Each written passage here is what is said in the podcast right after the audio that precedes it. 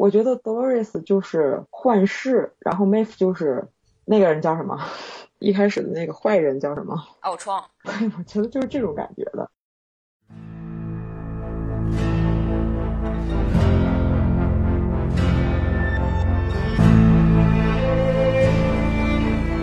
大家好，我们新一期节目又和大家见面了。呃，这期节目有一点特别，呃，一个是我是请我的几位朋友。和我一起来聊《西部世界》这个剧，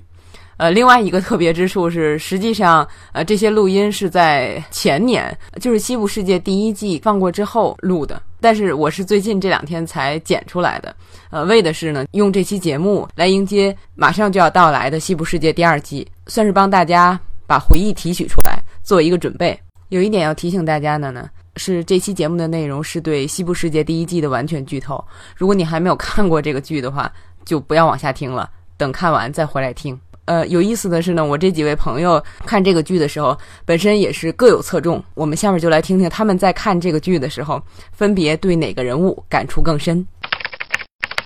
虫子，影视爱好者最喜欢的是女主角 Dolores。Dolores 可以说是这部剧里面我最喜欢的一个角色，给我的感觉就是。他这种外表的柔弱和他内心的这种坚强形成的这种对比，还是我非常的，嗯，喜欢的。这个人物从一开始就对他有一个，我不知道是设定还是什么，但是他的这句话一直给我的印象非常深。到了最后一集的时候，他又重新说起这句话，就是我选择要看到这个世界上好的一面，然后我总是希望能够带着希望去过这个生活。我觉得这个就是特别感动我的一点。因为他作为一个接待员，就是他每天要面对的大部分全都是邪恶的、痛苦的事情。即使是他觉醒了之后，发现他自己的这个呃命运也好，或者是发现他的这个呃职责也好，我觉得都是充满了这种邪恶的。但是无论是人给他设定的，还是他这个人慢慢形成的这样的一种性格，他却永远会朝着希望，永远会去追寻一种的好的东西。嗯，这一点是最感动我的。他一路走过来，面对各种各样的人，然后各种各样的事情，我觉得他经历的很多事情，基本上他都是就是整个场景当中最柔弱的一个人，但是却是最坚定的一个人。嗯，所以我还是非常喜欢他的。小塔，大学讲师，最喜欢的是那个超有个性的机器人 Maeve。我对 Maeve 最欣赏的地方，也是因为这个剧里边其实最主要的角色。就这两个女性角色嘛，但是她和 Dolores 相比呢，她就更敢做敢当，更果敢，而且和 Dolores 相比呢，她进步的特别快，然后让人看着也特痛快。妹夫作为一个领导者，我不管他是顺着这条线去完成自己逃离的这个计划也好，还是他施展自己的魅力，然后去把那两个维修工收为麾下，我觉得其实。这个里边是有他那种，就是这个剧里边所谓的即兴的那样的一些行为在里边的。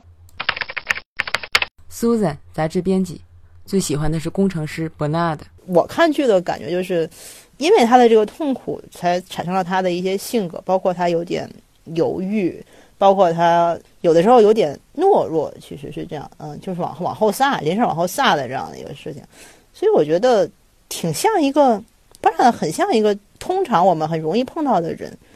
我们通常碰到的人没有那么大的勇气，没有那么执着，像 Mave 那样。那 Doris 他其实也是一个有勇气的人，或者是说像他遭遇那么多的不幸，你知道，不然的给他设置的痛苦也是一个正常人会遇到的痛苦，虽然是很很可悲的一件事，但是你可能会遇到你的亲人会死掉，然后你在生活当中做一些事情，这是一个很好像很自然，他很接近常人，所以这个是他吸引我的一个地方，他不是很传奇。他有点像一个平常人，这样的一个平常人，在得知你的真实的身份是怎么样之后的做法，有点像默然忍受了命运暴虐的安排，就是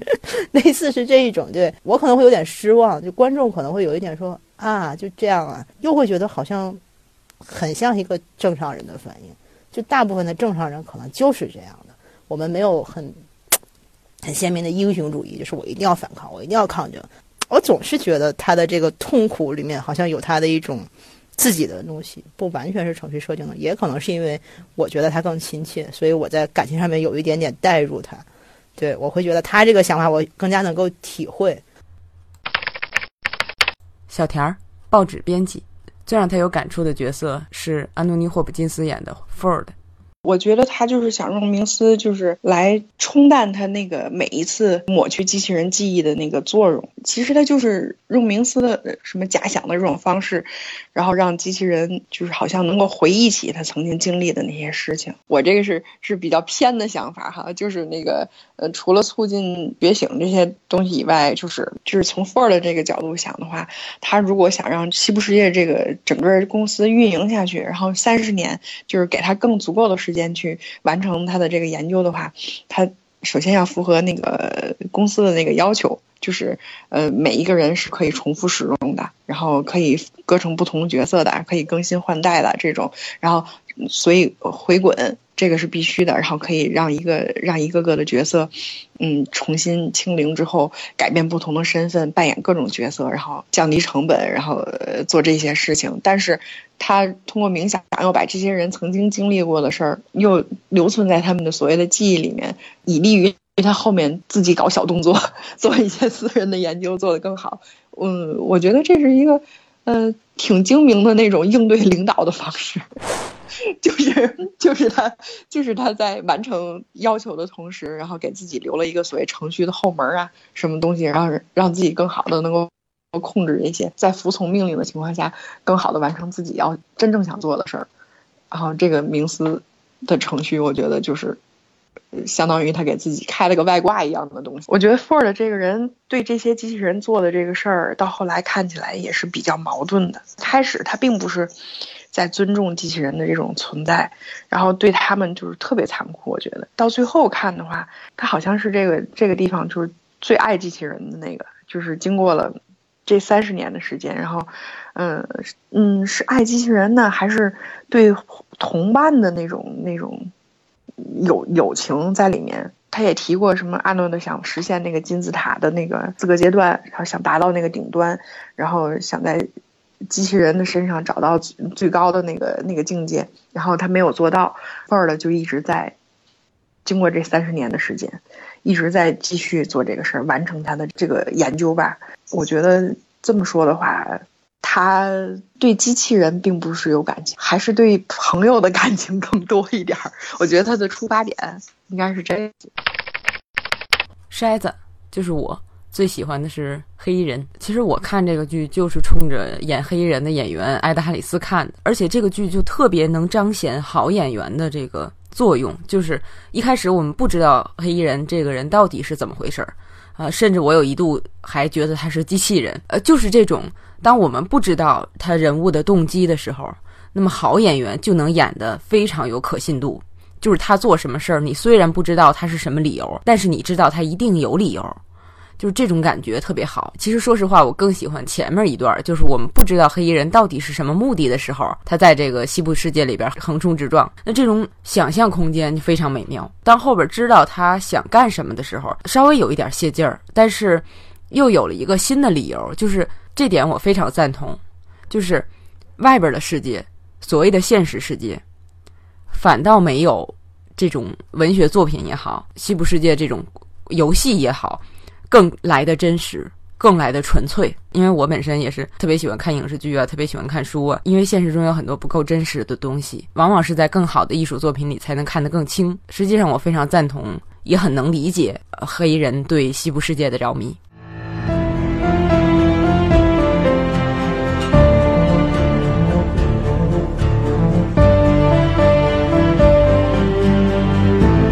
你看，一人一个样儿，就是我跟。每个朋友在聊的时候，都感觉就是打开了一扇新的门。我们在看剧的时候，都带着自己本身的知识背景也好，思维习惯也好。呃，那么像我的同学同事，呃，基本上都是文科背景，呃，都会比较浪漫的看这个剧。那么像小塔这样比较重视人工智能这个事儿的，还是比较少的。就是如果说。我回答这些问题其实是有一个大的前提，就是我对于所谓的人工智能的一种认识。嗯，就是我认为人工智能它在人类的生活当中确实会有很大的影响，但是它应该是不会逃脱人的控制的。所以就是这个剧看到最后的时候，Maeve 的这个逃跑虽然有一部分它是这个 Ford 设计好的，可是他应该最开始是阿诺的设计的接待员之一嘛，所以他是有那个阿诺的那个程序在的。他虽然说有一部分情节是被 Ford 所利用，设计到他的那个故事线里边去的，我觉得他上火车是按着设设计走的，但是他中间的一些表现反映出来的其实是有偏离那个轨道的，呃，但是他可能又回到了人的一种这个设定，就在于 Maeve 再怎么努力，他可能都还没有逃离人或者是程序对于他的控制，他可能是在。在火车上受到的那个刺激嘛，所以他在阿诺德给他植入的那种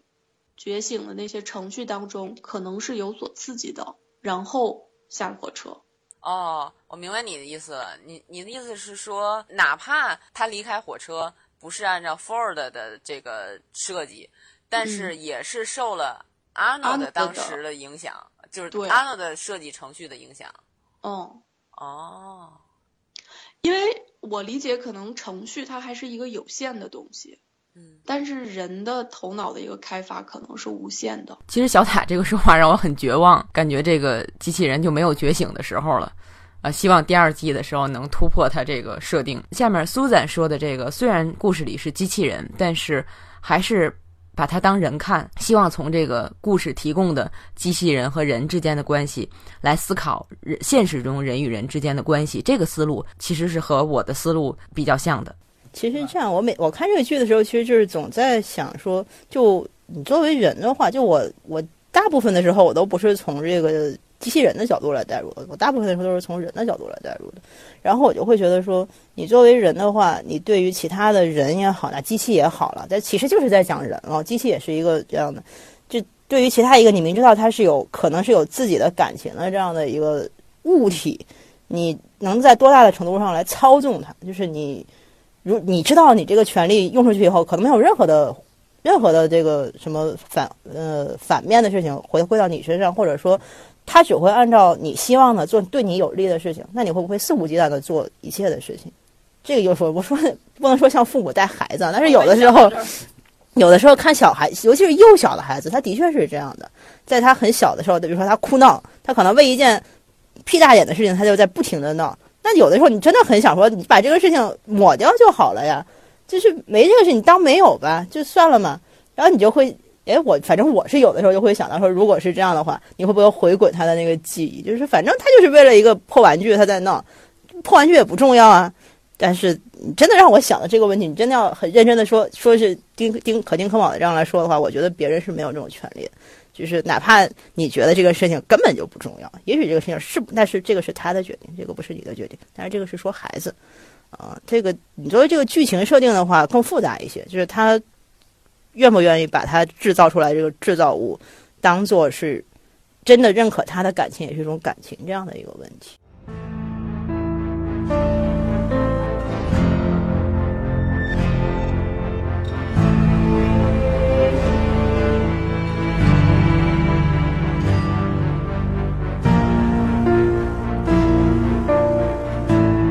刚才两位聊的其实都是机器和人之间的关系，在这个关系上面，这个剧给我还有很深的一个感触，就是由一句台词引发的。妹夫在临走的时候，对帮助他的那个修理工菲利克斯说了一句：“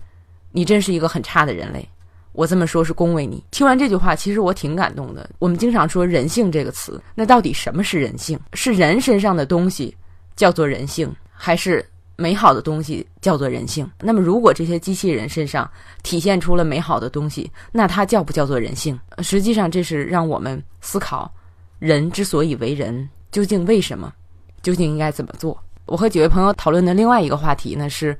究竟什么是觉醒？也可以说是这个剧的这个核心。其实我是分别和这几位朋友聊的，他们相互之间不认识，但是大伙听后边的这个观点，可以感觉到简直是针锋相对。啊，特别是喜欢 Dolores 和喜欢 Maeve 的朋友，他们各自说了为什么自己喜欢的人物才是真正的觉醒。Dolores 好像是那种更自然的，就是他通过他自己的遭遇，他通过他自己的记忆，他通过他在各种时间线里面的一些就是遇到的人啊，遇到的事情啊，哎，他慢慢的形成了一种觉醒。在我理解，就是他更符合那个。人类的这个意识觉醒的一个规律，或者是说个模式，就是到最后说的那个迷宫的中心，就阿诺德说的那个模式呢。但是这个 Maeve 就是给我的感觉，就是他充满了刻意，他的那种觉醒，一个是是他自己忽然意识到了之后，他做了很多的努力，比如说他在那个地板上下面藏那个小纸条啊，然后就是他是多次怀疑，然后哎忽然间有这么一个爆发，而且他。故意的让人调高了他所有的这种认知的能力、学习的能力、攻击的能力，他是很刻意的，他就是那种机器的升级换代给我的感觉，就是凭空把这些能力给他。就比如说，我举一个不太恰当的例子，嗯，我觉得 Dolores 就是幻视，然后 Maeve 就是那个人叫什么？就是一开始的那个坏人叫什么？奥创。奥创，对，我觉得就是这种感觉的。德洛丽斯是非常自然而然的，他经历了他该经历的快乐也好，痛苦也好，然后他保留了一些记忆，然后这些东西就碰巧，或者是说就是按照一定的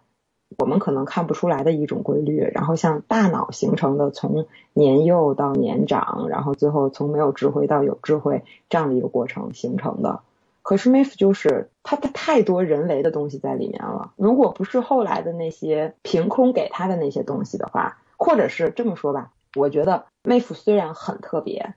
但是如果别的这个机器人有机会得到他所得到的那些可以添加给他的东西的话，可能会做的比他更好。但是 Dolores 就不一定了。我觉得 Dolores 的觉醒是设计好的，是完全设计好的，而 Maeve 是。当中是有部分行为是脱离这个所谓的程序设计的，是他的一种自由发挥。因为 Dolores，我觉得他一直就是在陷于他的那个回忆当中，嗯，他一直其实在找回忆。我记得是剧里边是谁说的了？这个，嗯，机器人的觉醒不是分为四个层次吗？嗯，最最低级的不是才回忆吗？就你看，Maeve 和 Dolores 其实都有回忆，但是 Dolores 好像一直就是陷于那个回忆循环当中，然后去找这个回忆到底是怎么回事儿。然后 Maeve 呢，他就会落实在行动上面去，他就想突破这种，不管是这个程序也好，还是他的命运也好，还是他的故事线也好，他好像在努力的做的真正的这件事儿是这个，所以这是我认为他和 Dolores。不一样的地方，甚至我觉得 Dolores 可能都还完全是在程序当中的。那你觉得是不是可以这样理解？就是呃，Dolores 属于呃想让他觉醒的方式是把它缓存调出来，把它内存调出来，原来的这个存储调出来。Maeve 呢是把它几个点激活，然后让他自己去。去去增位去，嗯，对，对吧？我觉得他们俩可能就是当初设计的觉醒的方式，是不就是一种实验？嗯，就让他走不同的线。我觉得两个人说的都有道理。